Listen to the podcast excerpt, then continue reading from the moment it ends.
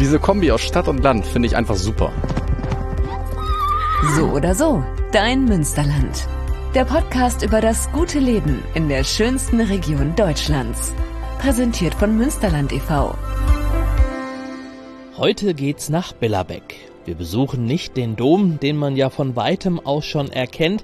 Nein, wir besuchen heute zwei weitere wunderbare Orte in der Stadt und klären nebenbei, was es mit dem offenen Heimatmuseum in Billerbeck auf sich hat. Selten so einen wunderschönen Platz hier im Münsterland gesehen wie hier in Billerbeck, der Johannikirchplatz. Und ich stehe nicht alleine, sondern Monika Stockmann. Sie ist Stadtführerin in Billerbeck, steht neben mir.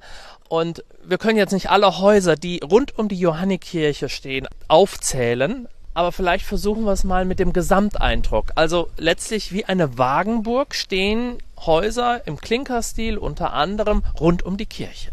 Ich kann dir nur recht geben. Dieser Ort ist ein Ort zum Wohlfühlen. Man kommt die Einkaufsstraße, die lange Straße hinunter oder man fährt in die Stadt hinein und kommt hierhin auf den Johanniplatz und wird direkt umarmt umarmt von den Häusern rundherum, aufgenommen von der Kirche, von der romanischen Kirche in der Mitte.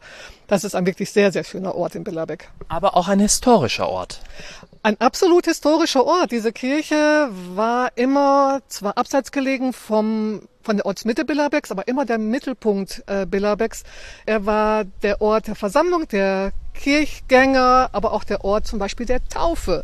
Hier wurden die Täuflinge Billerbecks versammelt, die in der Berke, die kurz hinter der Johannikirche äh, fließt, getauft. Und sehr viel Wiese, also Kinder dürften durchaus hier spielen, Picknick machen, ist auch alles möglich, aber das tut man alles über einem Friedhof. Ja, das ist richtig. Unter unseren Füßen, dort ist der alte mittelalterliche Friedhof.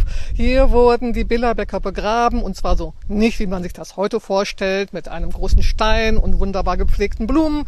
Das war hier einfach ein Loch, das in die Erde gemacht wurde. Hier wurden dann die Toten beigesetzt und rundherum die Bewohner haben durchaus dann auch ihre Schweine und ihre Hühner und was hier so rumlief auf den Friedhof geschickt. Was gibt dir dieser Ort? Dieser Ort ist für mich ein Ort der Ruhe. Man kommt hier an, man kann sich hier setzen, man hört die Bäume, sieht die Sonne durch die Bäume scheinen, durch das Blattwerk. Man kann in die Kirche hineingehen und in der Kirche ist es ebenfalls eine Atmosphäre des Geborgenseins. Und äh, ja, für mich ist der Johannikirchplatz und die Johannikirche ein Stück Heimat. Aber der Freizeitwert, denke ich, ist auch hier richtig groß, oder? Ja klar, man kann hier Gastronomie rundherum finden. Man hat hier Rasenflächen, auf denen man laufen und spielen kann. Ähm, ganz in der Nähe ist auch ein Spielplatz. Das heißt, hier rundherum ist eine Menge los. Familien mit Kindern, äh, Radler, Wanderer, alle finden hier das, was sie sich erwarten und wünschen. Und wir holen uns jetzt das Geistliche und gehen einfach mal rein in die Kirche. So machen wir das. Nach der Dame? Dankeschön. Ja, und jetzt hören wir schon. Es halt. Es halt. Wir befinden uns jetzt im Kirchraum, im Seitenschiff dieser romanischen Kirche. Und wenn wir ein bisschen weiter nach vorn gehen, dann stehen wir auch ja, in der Mitte, sehen den Altarraum. Es ist eine Kirche mit sehr viel Atmosphäre, erbaut aus Baumberger Sandstein, deswegen auch sehr hell. Eine Kirche mit vielen Dingen, die man entdecken kann, aber nicht überladen. Hier, glaube ich, äh, gilt das Motto weniger ist mehr. Ja, da hast du recht. Das ist wirklich so. Die Dinge, die hier ähm, in der Kirche ja ausgestellt ist das falsche Wort, einfach äh, die Kirche mit Leben füllen, sind Dinge, die den Billerbeckern auch wichtig sind, deren Geschichte sie auch kennen. Und äh, aus diesem Grunde hat man es auch sehr reduziert. Und es gibt auch ein bisschen was zu entdecken, Monika, allein wenn wir beide nach oben schauen. Es gibt nicht nur ein bisschen zu entdecken, es gibt hier sehr viel zu entdecken. Ja, wenn wir nach oben schauen, dann sehen wir in der Mittelrippe äh, viele Masken. Masken, die ein bisschen verzerrt manchmal schauen, aber auch Tiermasken. Die Erbauer damals in der Romanik haben damit ausdrücken wollen, dass die bösen Kräfte außen gelassen werden und nicht in die Kirche hineinkommen. Jetzt muss ich ehrlich sein, es bedarf schon eines scharfen Auges und wahrscheinlich vielleicht auch noch einer Taschenlampe, um die Maske zu erkennen. Eine Taschenlampe ist eine super Idee, um einmal hinauf zu leuchten und das Ganze genau zu betrachten. Und kurzer Hinweis, da hilft jetzt auch nicht das Handylicht. So, jetzt gehen wir wieder hinaus auf den Johannikirchplatz. Die Sonne scheint. Wie immer in Billerbeck. Wie fast immer in Billerbeck. Und Sonne ist ja nicht ganz unwichtig, äh, wenn hier für Film und Fernsehen gedreht wird. Ja, auch das haben wir häufiger hier gehabt. Wir sind einer der Drehorte, die äh, im Münsterland einfach häufig genutzt werden. Und wir freuen uns immer, wenn wir Filmteams hier sehen, die hier wunderbare Filme aufnehmen. Und die Turmuhr schlägt. Ja, genau. Das war jetzt die Turmuhrglocke. Im Turm verbergen sich aber noch drei weitere Glocken. Und diese Glocken, die haben es in sich. Die werden nämlich gebeiert. Das hat nichts mit dem Bundesland zu tun, sondern das ist Plattdeutsch. Bayern ist einfach läuten. An jeder Glocke, die starr in ihrem Glockenstuhl hängt, hängen Seile und diese werden dann zusammengeführt an einem Ort und der Küster steigt also immer, wenn Gottesdienst ist, hinauf und läutet dann dadurch, dass er die Seile kräftig anzieht, die Glocken. Jetzt sind wir drei, Isabel Waltering, Mitorganisatorin des offenen Heimatmuseums Billerbeck. Isabel, wir haben jetzt den Johannikirchplatz gesehen und wir sind jetzt auf dem Weg zur Kolvenburg. Beides sind Teile des offenen Heimatmuseums. Jetzt müssen wir natürlich mal kurz klären, was hat es damit eigentlich auf sich mit dem offenen Heimatmuseum? Das ist ein ganz tolles Projekt. Also das Heimatmuseum ist eine, eine ganz tolle Idee, die eigentlich an einem verrückten Abend geboren ist. Wir wollten gerne etwas für die Stadt Billerbeck tun und äh, wir wollten wichtige Orte hier in dieser Stadt finden, kennzeichnen und äh, für Besucher der Stadt deutlich machen. Und äh, die wichtigen Orte sollten nicht irgendwelche historischen Gebäude oder Städten sein, sondern Plätze, die für die Billerbecker eine emotionale Bedeutung haben. Also wo sie besondere Gefühle mit verbinden, schöne, aber vielleicht auch traurige Gedanken. Und äh, da haben wir dann die Billerbecker gebeten, diese Orte für uns zu fotografieren und ihre ganz persönliche Geschichte zu diesen Orten zu erzählen. Und die 30 häufigsten haben wir ausgewählt und die werden jetzt ins offene Heimatmuseum aufgenommen. Wie wird das denn letztlich dann an den Orten dargestellt?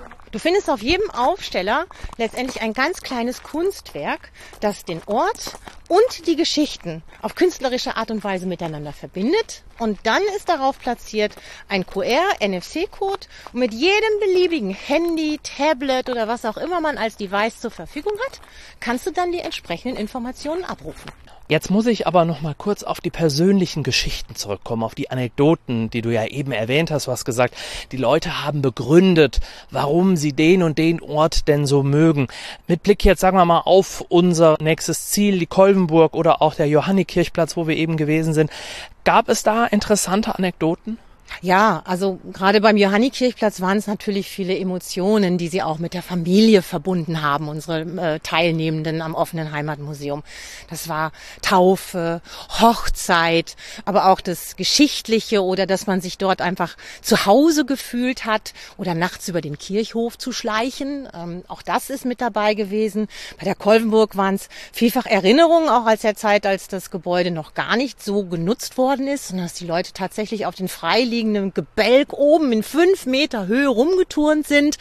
Ähm, eine junge Dame hat uns allerdings auch geschildert, dass sie die Kolvenbrück zu jeder Jahreszeit total gerne mag, weil sie da Picknicks mit ihrer Familie macht und sagt, dann sitze ich da und dann gucke ich auf die Johannikirche neben der Kolvenburg und habe das Gefühl, ich bin wie in einem Märchen oder wie in einer alten Geschichte. Und das sind einfach tolle Ideen, tolle Erinnerungen, die sie aus den Reihen, also dieses Gebäude wurde dann und dann gebaut von dem und dem. Das kriegen sie nicht mit, aber hier kriegen sie Gefühle mit dazu geliefert. Du kriegst so ein ganz anderes Gefühl für diese Örtlichkeit. Man fühlt sich einfach auch willkommen weil es nicht mehr was Abstraktes ist, sondern man ist eingebunden in das, was die Leute, die da vor Ort wohnen, daran schön finden. Aber es zeigt ja eigentlich, dass Billerbeck mehr hat als nur den Dom.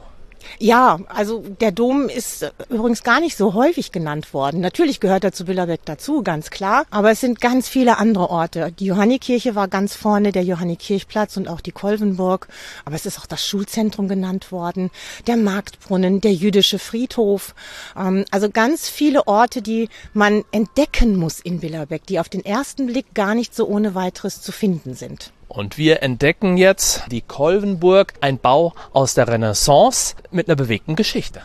Oh ja, eine sehr bewegte Geschichte. Es gibt einen Vorgängerbau. Es war ein Turmbau, der stand jetzt hinter uns auf dem Rasen ursprünglich. Und wenn wir dann nochmal in die Hecken hineingehen würden und einmal schauen, dann sehen wir auch noch die tiefen Gräben, die diesen Turm umgaben.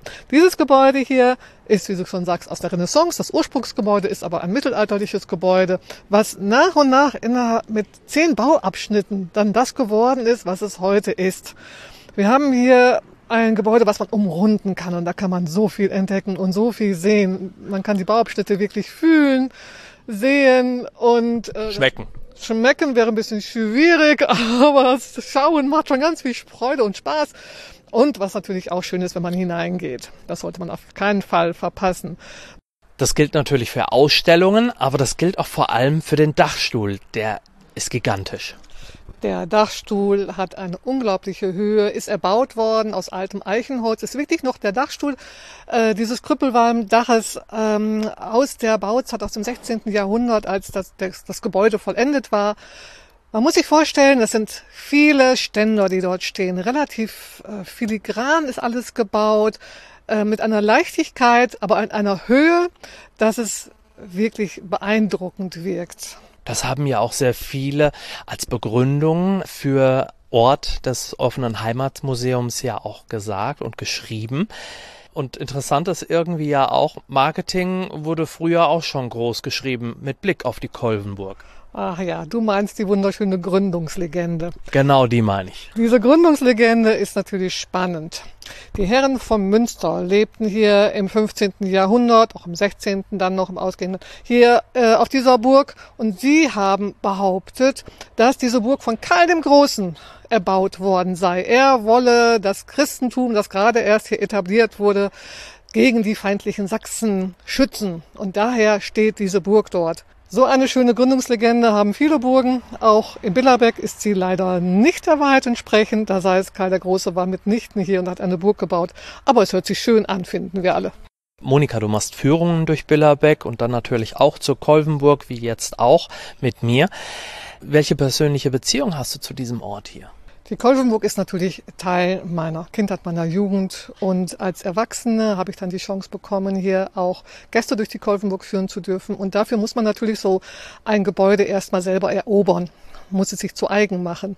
Und ich habe dann so viele spannende Dinge entdeckt, die wir nur zum Teil gerade äh, erwähnen konnten, dass mich jedes Mal, wenn ich die Kolvenburg besuche und auch Gruppen führe, äh, jedes Mal wieder so es packt und was Neues entdecken möchte. Jetzt sind wir mal ein bisschen näher an den Teich gegangen. Wasser ist ja auch eine anziehende Sache. Monika, dieser Teich ist Bestandteil des Berkel-Quellgebiets. Ja, genau. In Billerbeck entspringt die Berkel. Die Berkel ist hier noch ein kleiner Bach Richtung Coesfeld, war sie sogar später schiffbar, äh, fließt Richtung Holland in die Eisel, dann in den Rhein hinein. Und die Herren hier der Kolvenburg haben immer auch dieses Berkelquellgebiet genutzt, weil es so sumpfig war, ebenfalls zur Sicherung der Burg. Das war ein Teil der Burgbefestigung hier. Und dieses Berkelquellgebiet ist auch für Gäste ganz spannend. Es zieht sich noch relativ weit in die Landschaft herein und man kann dort wunderbar wandern. Es gibt überall interessante Infostelen und man kann sich dort informieren auch über die Fauna und Flora und über die Berge selber und über alles das, was dieses Gebiet so, ja, wunderschön macht. Also man kann nicht nur die Burg von innen sich anschauen, man kann nicht nur picknicken und sich wirklich gut gehen lassen. Man kann auch wirklich auf Schusters Rappen ein bisschen wandern und kann wirklich eine wunderschöne Landschaft genießen. Der Tag ist damit perfekt, würde ich sagen. Ein wenig wandern, die Burg besichtigen, zur Johannekirche gehen, dort einen Kaffee trinken. Wunderbar. Wir sind so langsam auf der Schlussetappe bei unserer kleinen Umrundung der Kolvenburg. Die Wand da ragt so eine, äh, ja, verputzte Kugel, Halbkugel raus. Was ist das? Ja, solche Kugeln findet man häufiger in alten Gebäuden, mittelalterlichen Renaissancegebäuden etc. Es sollte ein Zeichen sein, ein Zeichen sein für Räuberbanden, für angreifende Truppen. Die sagen sollte, schaut her, hier ist eine dicke Kugel in unserem Mauerwerk und egal wie ihr auch schießt, diese Kugeln bleiben in unserem dicken Mauerwerk stecken. wieder was gelernt. Und wir halten fest, äh, die Kolvenburg, ganz viele kleine versteckte Erlebnisse und Sachen, die man entdecken kann. Und das gilt natürlich auch für den Johannikirchplatz. So oder so, zwei erlebnisreiche Orte im Münsterland. Mehr über die aktuelle Folge und das gute Leben im Münsterland findest du auf münsterland.com slash podcast und überall, wo es Podcasts gibt. So oder so, dein Münsterland.